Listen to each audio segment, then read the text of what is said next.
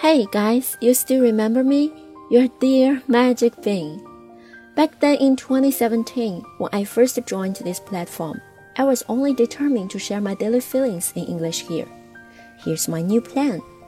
From today on, I'll start my medical English column here, including medical knowledge on healthy lifestyles, disease treatment and prevention, inspiring stories sharing, medical terminology, features of medical articles, as well as anything relevant. I learned basic medical courses during my undergraduate studies, and as a college English teacher now, I've been teaching medical English course for years. Thus, for me, this is a big moment, because I finally made my decision to focus on medical English content in my official account. And for you, this is perhaps a big challenge, because I have no idea whether you'll enjoy it or not.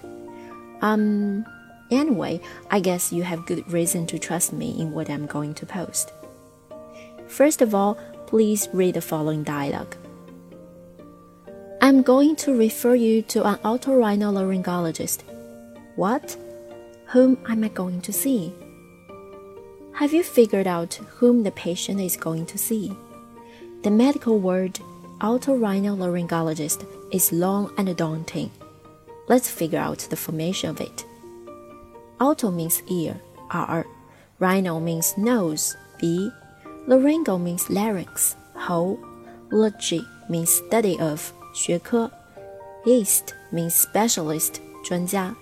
Ologist means specialist in the subject. 什么什么学家? Thus, the term otorhinolaryngologist means 耳鼻喉科学家. You find it interesting? Let's look at more examples. Example 1. Endocrinology. Endo means in or within.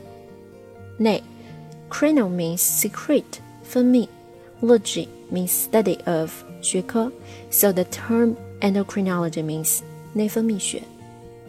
An example two, hepatophlebitis. Hepato means liver, 肝脏. Phlebo means vein, 静脉.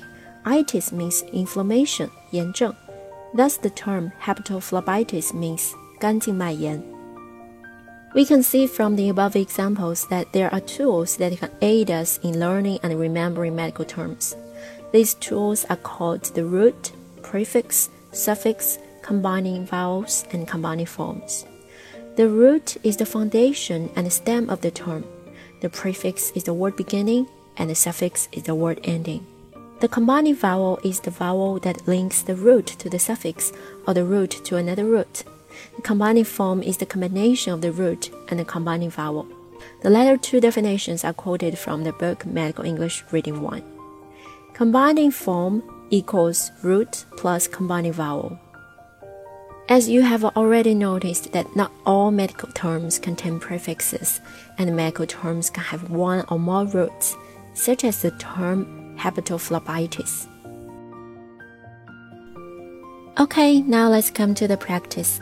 I'll read the medical terms for you first. Number 1. Hepatosplenomegaly. Number 2. Hematuria. Number 3. Enteritis. Number 4. Osteoblast. Number 5. Hyperlipemia. Number 6. Electrocardiogram. Number 7. Cardiopathology. Number 8. Hemianesthesia. Number 9. Ophthalmalgia. Number 10. Bronchiectasis. You are supposed to write down the Chinese equivalents as well as word parts of these medical terms in the comment zone. I'm waiting for your answers.